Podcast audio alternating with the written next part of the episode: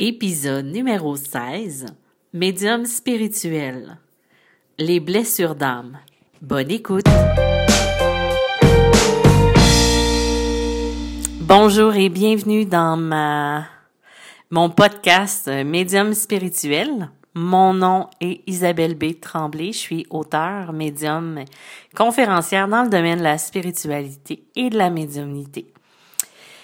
Aujourd'hui, mon sujet va être les cinq principales blessures d'âme. Je vous en avais parlé dernièrement de, dans les podcasts euh, sur les vies antérieures.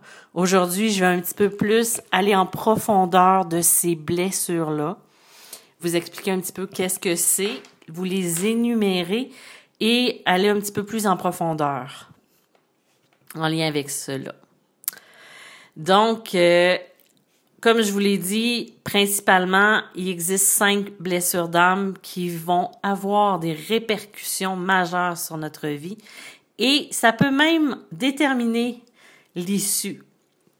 Euh, il y en a cinq. Je le répète pour être certaine que vous m'ayez bien compris, puis aussi parce que j'ai j'ai pas pensé en disant. Euh, et chacune d'elles se définissent ainsi. Il y a la blessure du rejet, celle de l'abandon, il y a la blessure de l'humiliation, celle de la trahison et il y a celle de l'injustice. On en a plus ou moins trois qu'on va ressentir plus que les autres. Et il y en a une qui va être encore plus forte que les deux autres. Euh, faut juste être capable de l'identifier, puis quand on permet, quand on se permet de l'identifier, quand on met le doigt sur cette blessure-là, ben ça va nous permettre d'assurer et d'amorcer un travail de guérison. Parce qu'il faut s'en libérer de ces blessures-là. Si on est né avec ces blessures, c'est pour pouvoir s'en affranchir. Euh, les blessures vont avoir une influence directe sur les relations personnelles qu'on va avoir, mais aussi sur nos comportements en société ou avec les euh, lors de nos relations ou dans notre vie en général sont vraiment vraiment euh, ancrés dans notre ADN spirituel et souvent les parents vont porter la même blessure que nous avons.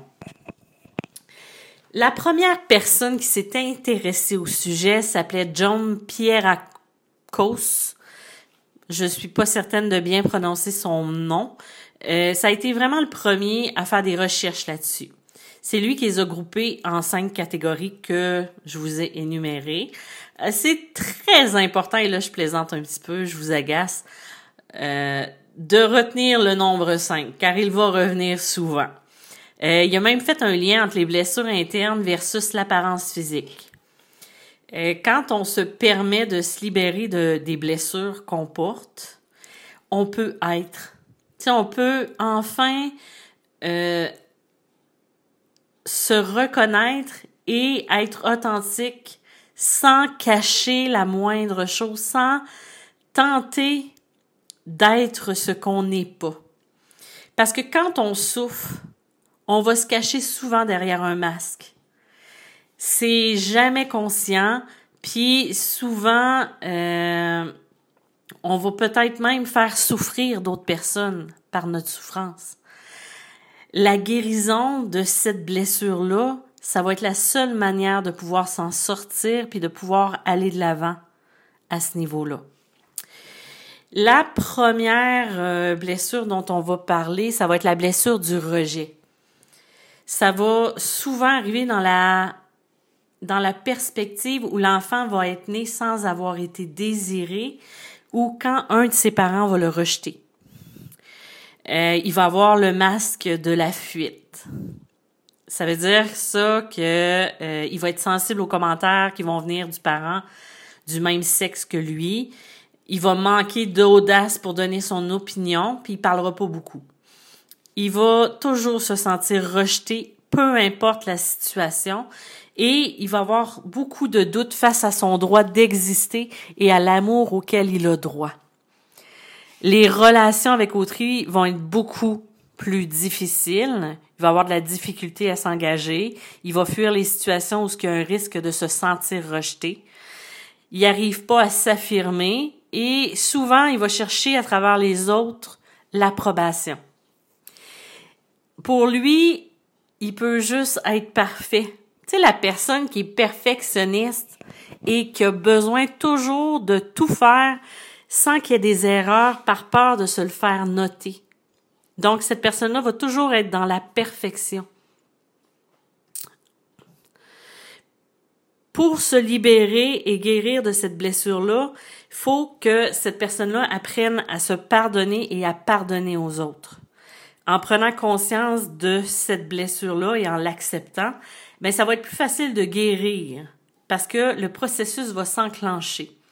Il faut affronter sa peur du rejet et arrêter de s'enfuir. Tout en prenant sa place, c'est la seule méthode qui nous permet d'exister.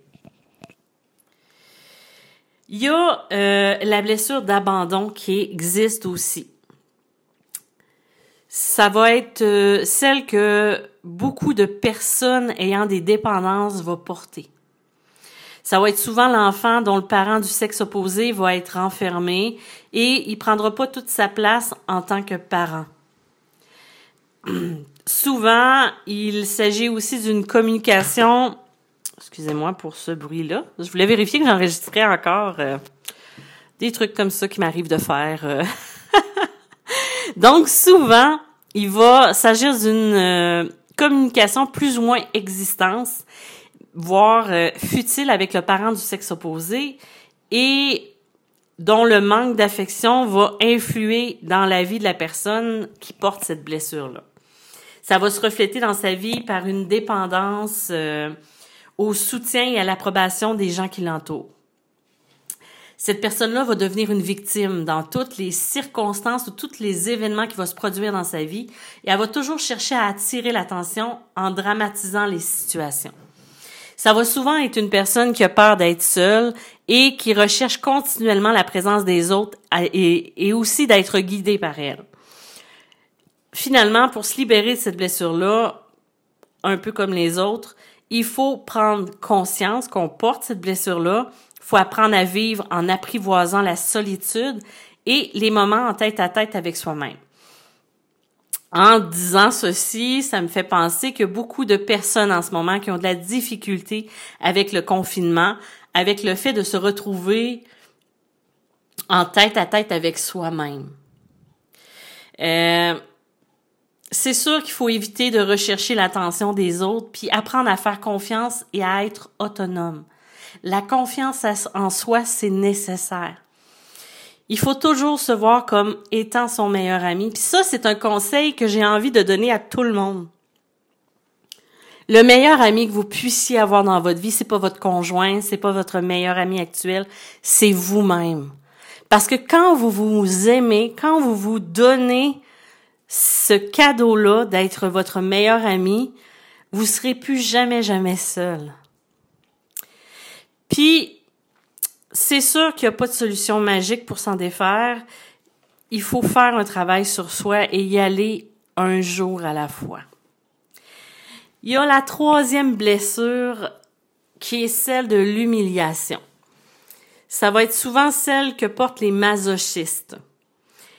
Il va s'agir d'une blessure qui naît lorsqu'un des parents éprouve la honte envers son enfant ou bien qu'il se sent humilié mais elle va aussi apparaître quand la personne se sent critiquée, rabaissée et toujours comparée avec les autres. Elle va en venir à éprouver du plaisir à souffrir et elle va rechercher la douleur et l'humiliation. Ça va être une personne qui va être performante par contre. Elle va accueillir avec plaisir tout ce qui est responsabilité tout en prenant soin des autres. Souvent, elle va pas arriver à exprimer ses besoins qui sont réels la personne elle va préférer se taire que de l'exprimer. Il va aussi exister une relation fusionnelle avec la mère et qui et c'est une personne qui va être aussi hypersensible tout en ne voyant que ses propres défauts. Elle elle sera pas capable de voir la belle personne qu'elle est, de voir les qualités qui font sa force. C'est pour se libérer de cette blessure-là, va falloir qu'elle apprenne à prendre soin de soi avant d'aller vers les autres. Et surtout d'apprendre à déléguer, puis pas de prendre trop de responsabilités. Encore, il faut prendre conscience de cette blessure-là. Parce que des fois, la personne n'en aura pas conscience que elle éprouve un plaisir à... Puis ça, c'est un petit peu euh, malsain de dire ça comme ça, mais des fois, c'est inconscient. C'est un peu comme... Euh, euh, j'allais faire une, une parenthèse, j'allais faire un, un, lien, mais ça ça aucunement rapport. Ça c'est une maladie mentale dont j'allais parler, donc c'est pas ça du tout. Mais c'est ça, c'est que des fois la personne elle va va se sentir exister juste parce qu'elle a un un tas de responsabilité. Euh, elle va toujours accepter, puis elle va elle va toujours s'en donner plus au lieu de s'écouter et de prendre du temps pour elle. Ensuite, il y a la quatrième blessure qui est celle de la trahison. On va la retrouver souvent auprès des gens qu'on va remarquer comme étant contrôlants. C'est la personne qui contrôle tout. Euh, au Québec, je ne sais pas si en France ou en Europe vous avez la même expression, c'est un, un control freak. Un freak control, en tout cas. Un ou l'autre. je le dis souvent comme euh, ça vient. Euh, ça va être une blessure qui va survenir euh, souvent lorsque le parent du sexe opposé rabaisse ou malmène le parent du même sexe, ou lorsque l'enfant se sent blessé parce qu'il n'obtient pas toute l'attention du parent du sexe opposé. La personne qui va porter cette blessure-là, elle va se sentir trompée chaque fois qu'une promesse est rompue ou que la confiance est brisée. Tu sais, des fois, euh, quelqu'un va faire une promesse et cette personne-là va l'avoir gardé en tête. Et pour elle, c'est comme une trahison à chaque fois que la blessure, pas la blessure, mais que la, la promesse n'est pas tenue.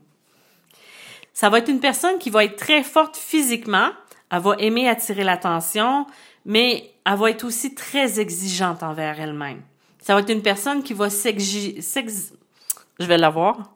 S'exiger. Si, Colin Devine. moi, je, laisse tout ça au montage parce que je veux vous, je veux que vous riez un petit peu de moi parce que l'autodérision, euh, ça me va très bien. Donc, euh, c'est une personne qui va s'exiger extrêmement de choses envers elle-même.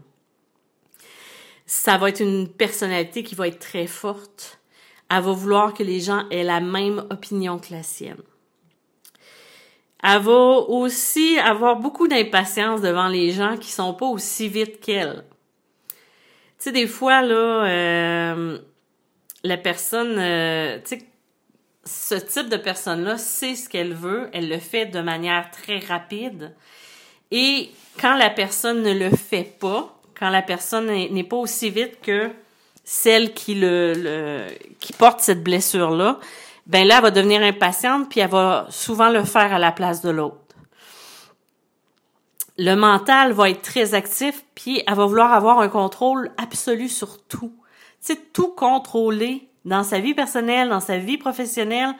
Euh, c'est souvent des gens qui vont devenir euh, leur propre patron aussi parce qu'ils veulent avoir le contrôle. Ça va être aussi l'homme, le pervers narcissique, qui va avoir le contrôle sur sa femme, qui va avoir le contrôle sur ses enfants. Euh, et ça va être aussi le genre de personne qui ne se confie pas facilement. Ça va avoir de la difficulté à confier ses émotions, à confier ce qu'elle vit. Elle va être susceptible, elle va être colérique. Et euh, encore une fois, pour arriver à se guérir, à se libérer de cette souffrance de l'âme-là, il va falloir qu'elle apprenne à lâcher prise sur les événements dont elle n'a pas le contrôle. Ça va être de laisser les autres prendre leur place et de ne pas s'imposer comme centre d'attention. Ça va être vraiment de, de laisser aller.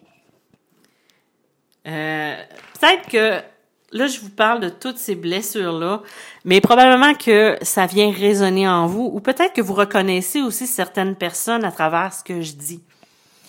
Euh, la dernière blessure, ça va être euh, celle de l'injustice. Ça va être celle des gens qui sont rigides. Ça va être une blessure qui se dessine quand les parents vont être froids, vont être sévères et beaucoup autoritaire.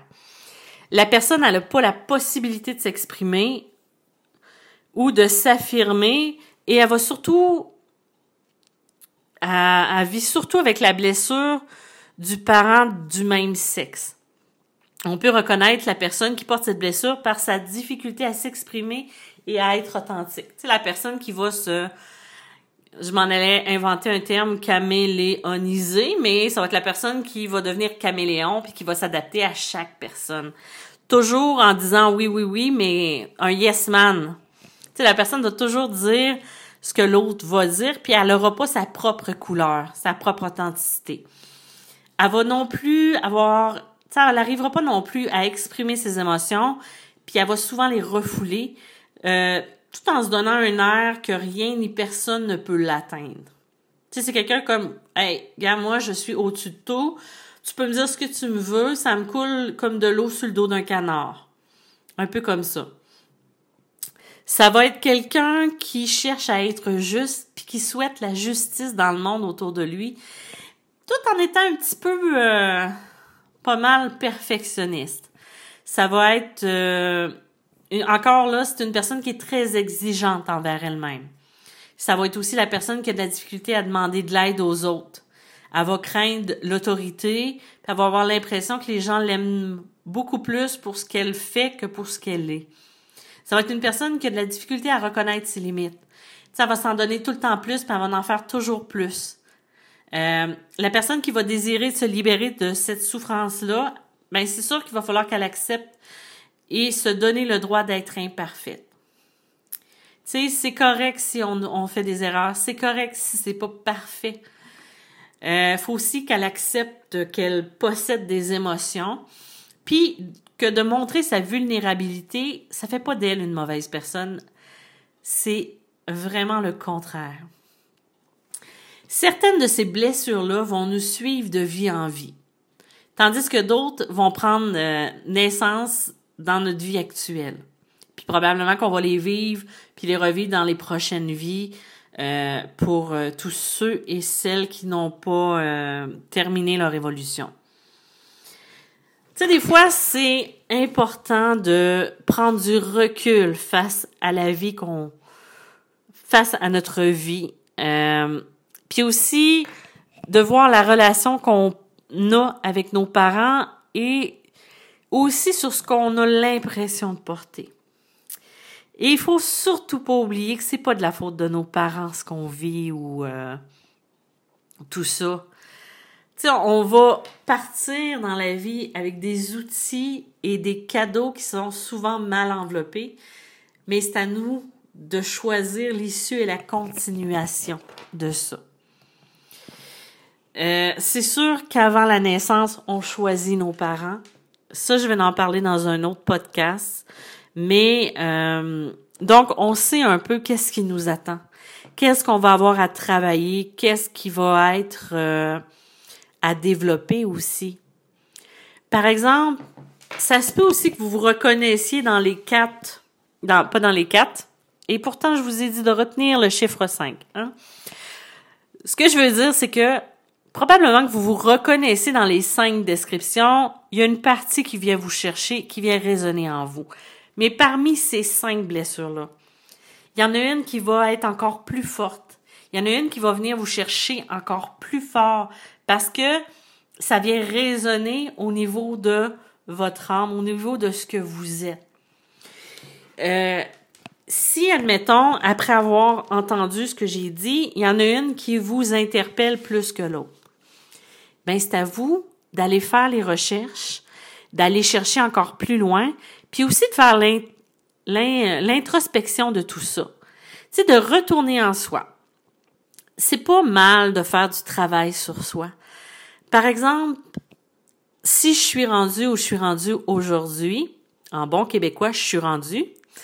Euh, si je suis rendue au point où je suis présentement, c'est parce que j'ai fait un travail sur moi. C'est la même chose que vous, vous devez faire.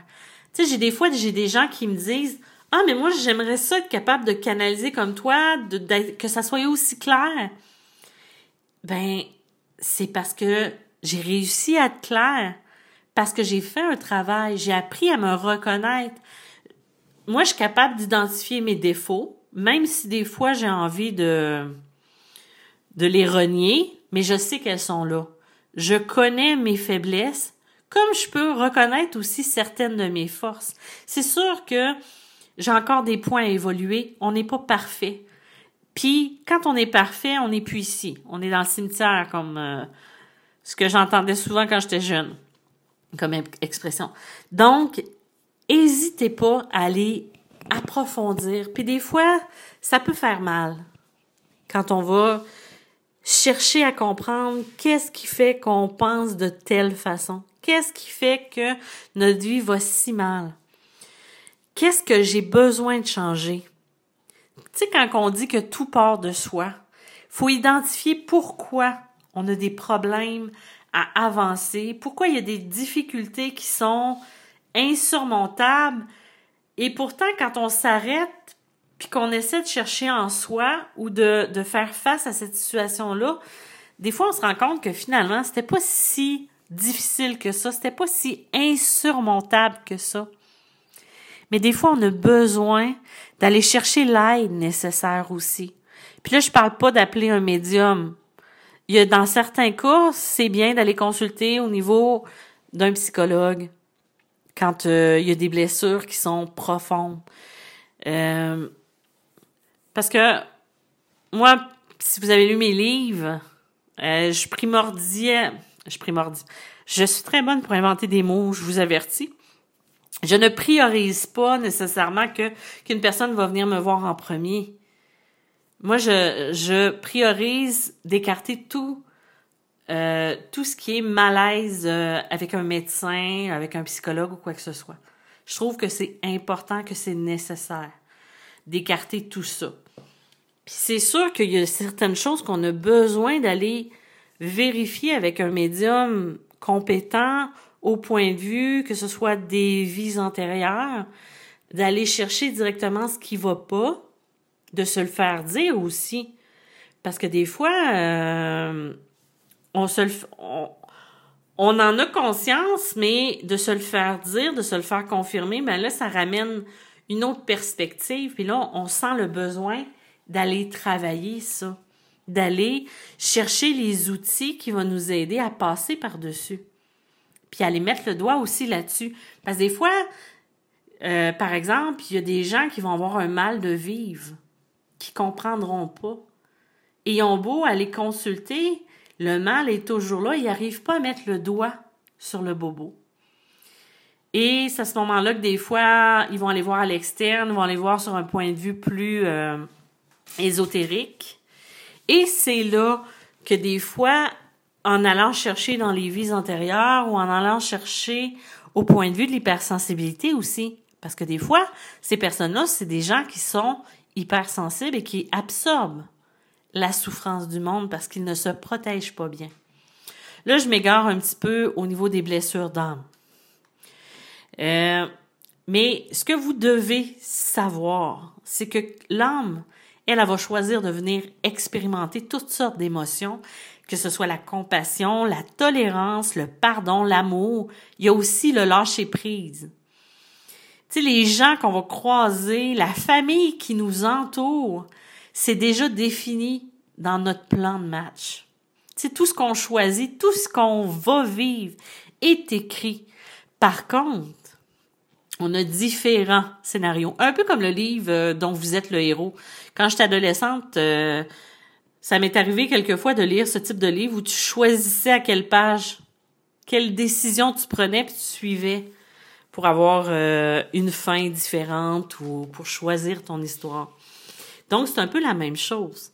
On a différentes options, on garde notre libre arbitre. Un peu, moi je compare ça souvent avec un GPS.